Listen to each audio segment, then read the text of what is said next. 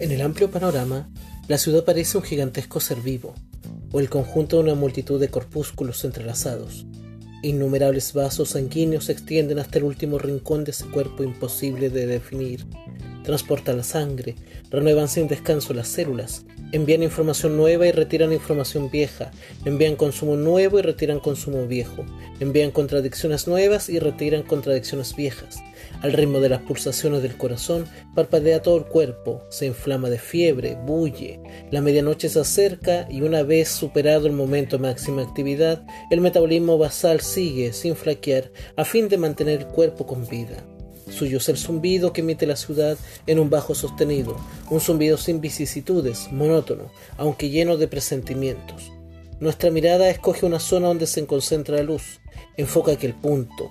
Empezamos a descender despacio hacia allí, un mar de luces de neón, de distintos colores, es lo que llaman un barrio de ocio, las enormes pantallas digitales instaladas en las paredes de los edificios han enmudecido al aproximarse la medianoche, pero los altavoces de las entradas de los locales siguen vomitando sin arredrarse música hip hop en tonos exageradamente graves. Grandes salones recreativos atestados de jóvenes, estridentes sonidos electrónicos, grupos de universitarios que vuelven de una fiesta, adolescentes con el pelo teñido de rubio y piernas robustas asomando por debajo de la minifalda, oficinistas trajeados que cruzan corriendo la encrucijada a fin de no perder el último tren. Ahora los reclamos de los karaoke siguen invitando alegremente a entrar. Un coche modelo wagon de color negro y decorado de forma llamativa, recorre despacio las calles como si hiciera inventario. Lleva una película negra adherida a los cristales. Parece una criatura con órganos y piel especiales que habita en las profundidades del océano. Una pareja de policías jóvenes hace la ronda por la misma calle con expresión tensa. Pero casi nadie repara en ellos. A aquellas horas el barrio funciona según sus propias reglas. Estamos a finales de otoño, no sopla el viento, pero el aire frío. Dentro de muy poco comenzará un nuevo día. Nos encontramos en Denis iluminación anodina, aunque suficiente, decoración y vajilla inexpresivas, diseño de planta calculado hasta el menor detalle por ingenieros expertos, música ambiental inocua, sonando a bajo volumen, empleados formados para que sigan el manual a raja tabla. Bienvenidos a Denis. Mires a donde mires, todo está concebido de forma anónima e intercambiable. El establecimiento se halla casi lleno.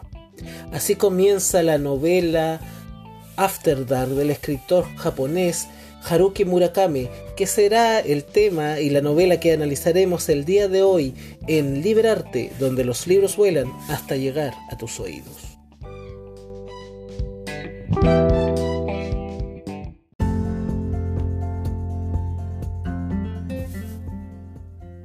Haruki Murakami nació el 12 de enero del año 1949. Es un escritor japonés que nació en la ciudad de Kioto. En su hogar recibió enseñanza de la cultura japonesa, incluyendo la buena parte de la literatura y religión budista, enseñada concretamente por su abuelo, un sacerdote budista. Durante su juventud sus padres decidieron trasladarse a Kobe. A pesar de su formación en la cultura japonesa, también conoció la literatura y la música de la cultura occidental. Sus escritores favoritos eran Kurt Vonnegut y Jack Kerouac. Al terminar sus estudios ingresó a la Universidad de Waseda, donde cursó estudios de literatura y teatro griegos. Aquí conoció a Yoko, su futura esposa. Murakami tuvo que conseguir un trabajo mientras estudiaba para suplir algunos costos propios de la vida universitaria. Así que trabajó como vendedor de una tienda de discos y antes de finalizar sus estudios, siguiendo su amor por la música occidental, abrió un bar de jazz, el Peter Cat, que dirigió junto a su esposa de 1974 al año 1981 en la localidad de Kohu Bunji, Tokio. Como ferviente seguidor del béisbol, frecuentaba mucho el estadio, mientras se encontraba en el estadio de Kinju observando un partido entre los Yakult Swallows y los Hiroshima Carps. Murakami decidió escribir e iniciar su primera novela mientras veía el partido de béisbol. Todo sucedió cuando David Hilton salió a batear y en el momento que golpeó la bola, Murakami se sintió inspirado para escribir su primera novela. Aunque esta novela no tuvo mucho éxito, el escritor japonés continuó perfeccionando su escritura hasta convertirse en uno de los grandes íconos de la literatura japonesa del mundo contemporáneo.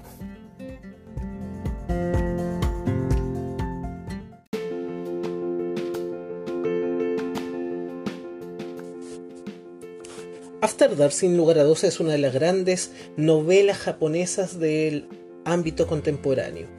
Es una novela más bien pequeña dentro del universo de Haruki Murakami, uno de los principales escritores japoneses de la actualidad.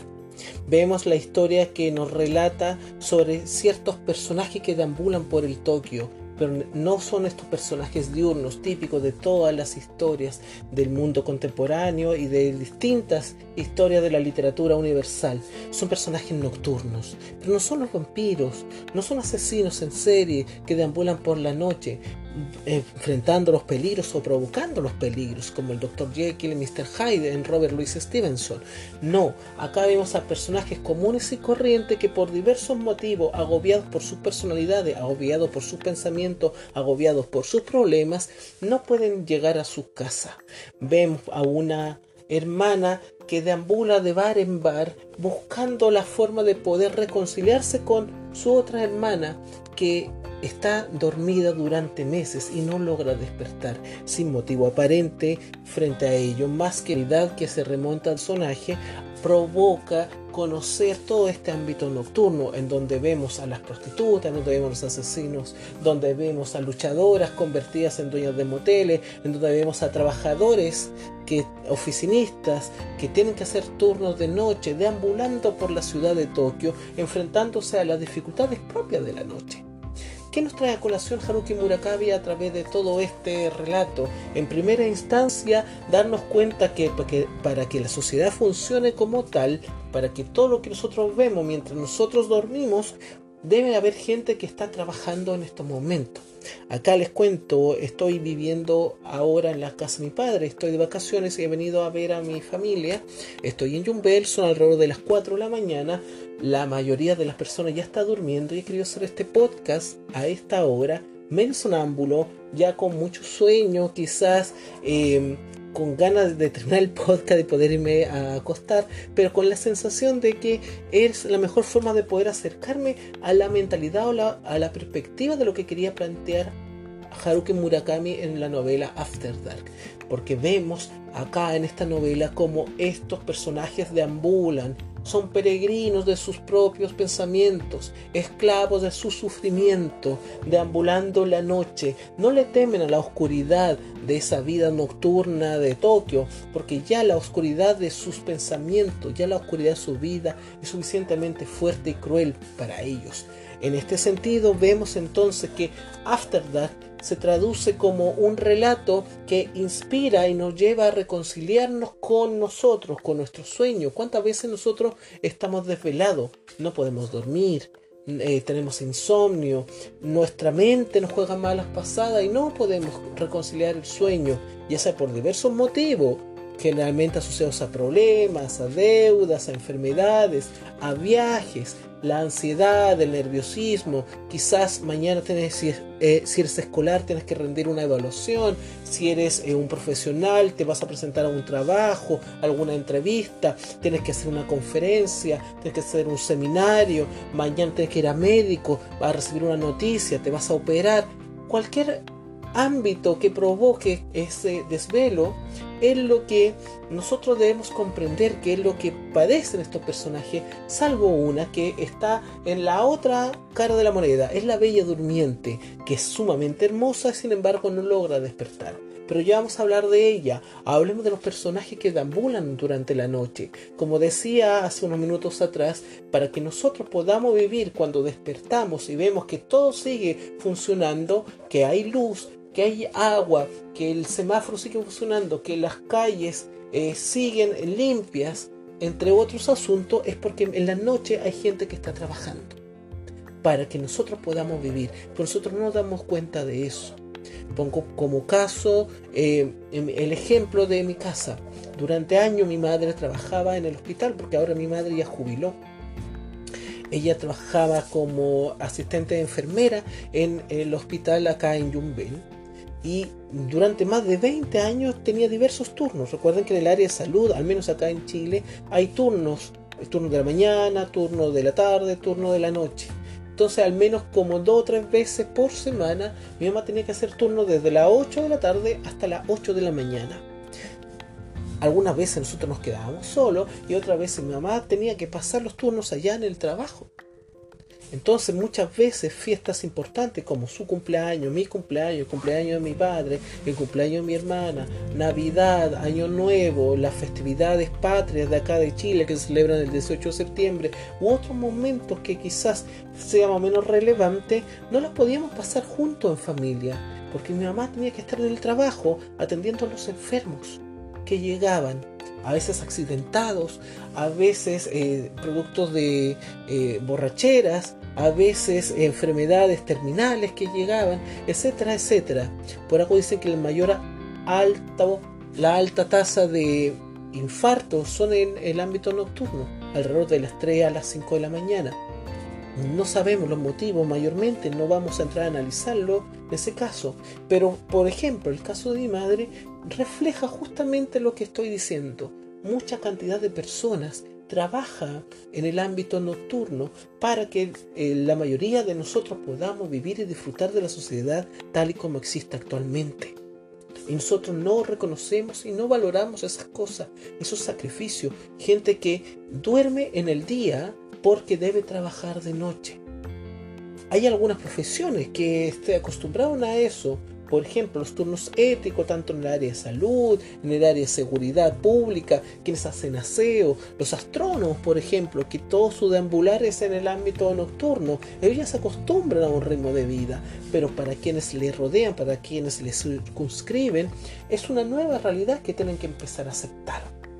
Así también la importancia de esta novela es justamente traer a colación a estos personajes, a este deambular, a este ir y venir cuando era adolescente, cuando era un universitario, muchas veces transitaba a altas horas de la noche, después de salir de fiesta, de carrete, como se dice acá en Chile, junto con amigos, con amigas. A veces no importaba el frío, a veces no importaba el calor de la noche, a veces incluso ni siquiera importaba la lluvia. Solamente uno ya pasados un poco de copa, qué sé yo, deambulaba por las distintas calles los perros vagabundos nos ladraban o nos acompañaban, pero siempre veíamos a gente deambulando, una que otro vehículo que andaba por las distintas avenidas o carreteras, veíamos la gente que transitaba, por ejemplo, el servicentro, que son las bencineras, en donde uno, aparte de echar la benzina, también puede comer, y vemos que esa gente debe soportar a justamente personas que llegan borrachas, que llegan drogadas, que llegan con intenciones de robar, con intenciones de asesinar, etcétera, etcétera.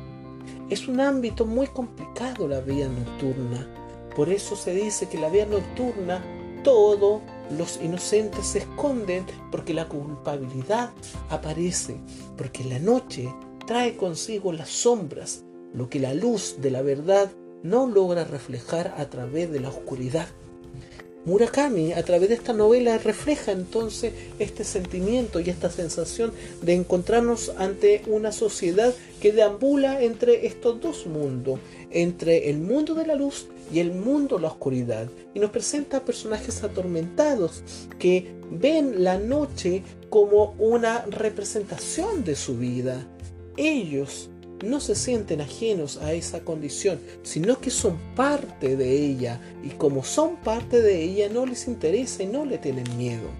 Por otro lado también tenemos a la bella durmiente, a esta mujer hermosa, deseada por todas, siendo la envidia de la otra hermana, que a pesar de ser inteligente, a pesar de ser la mejor eh, en su generación, siempre se siente como sombra detrás de la belleza de esta bella durmiente y como buena bella durmiente, siguiendo la mitología, no logra despertar. No hay una mayor explicación, no hay una mayor eh, entendimiento de parte de Murakami para que señale al lector bajo qué concepto, bajo qué verosimilitud el lector debe comprender lo que está ocurriendo. Quizás recurre a uno de los elementos de una de las temáticas centrales dentro de la novela de Murakami, que es el surrealismo. Pues vemos después la escena en donde el televisor que está en la pieza de esta bella durmiente, dentro del televisor comienzan a aparecer una serie de imágenes, tal como la película El Aro, por ejemplo, que eh,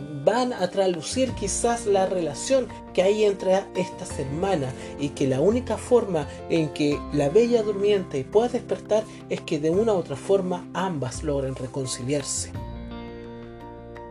Murakami nos presenta una novela fundamental para comprender la situación no solamente del Japón actual, sino la situación actual. Es una novela contemporánea. Lo que ocurre en el Tokio nocturno es lo que puede ocurrir en cualquier ciudad, al menos del ámbito occidental. Es lo que podría ocurrir aquí en Yumbé, lo que podría ocurrir en Santiago, en Buenos Aires, en Ciudad de México, en Lima, en Madrid, en Barcelona, en Miami, en Los Ángeles, en Nueva York. En cualquier parte ocurre lo que pasa acá en la novela After Dark.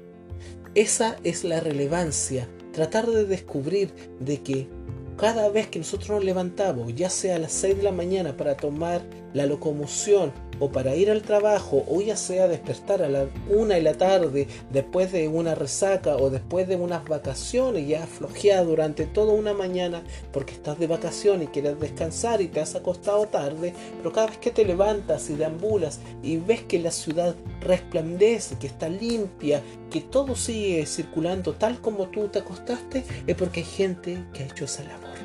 Y esa es la relevancia de After Dark de Haruki Murakami.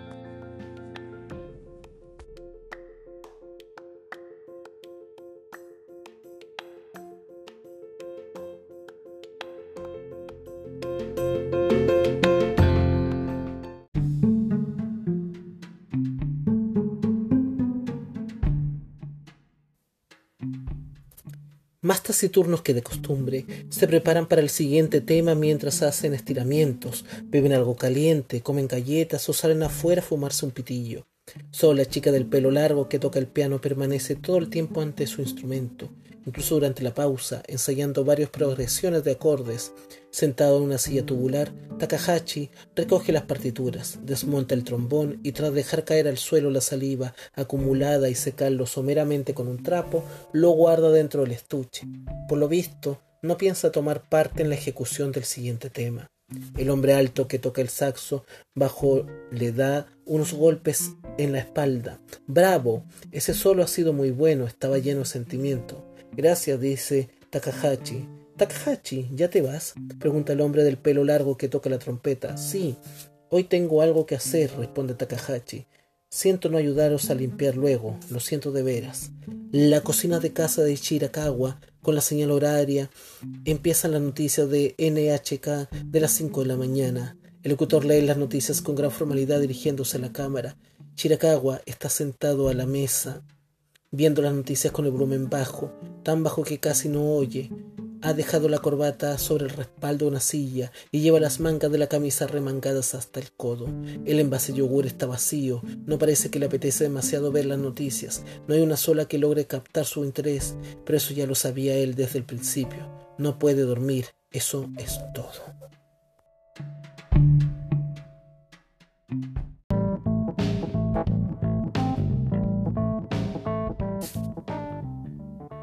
La novela After Dark de Haruki Murakami es, sin lugar a duda, una novela que promete al lector emociones, recuerdos de cuando nosotros hemos deambulado por las calles o en nuestra casa que no hemos podido dormir en el ámbito nocturno. También nos trae la sensación de estar frente a personajes que no solamente deambulan, sino también son estacionarios y que tienen sus problemáticas que son comunes a las nuestras. Y también nos trae a colación recordar justamente que la sociedad para que exista como tal es porque hay gente que en estos momentos, siendo las 4 de la mañana con 15 minutos, está trabajando. Acá al menos en Chile continental. Es una novela fundamental dentro de la obra de Murakami. Es una novela que permite un acercamiento, es una novela corta comparada con el resto de las obras. Es una novela contemporánea, occidental, que te permite empezar a entender este mundo de Murakami, que es un poco complejo cada vez que lo vamos analizando, pero que es un mundo maravilloso. Y así concluimos un capítulo más de Liberarte y nos vemos en una siguiente instancia, aquí donde los libros vuelan hasta llegar a tus oídos.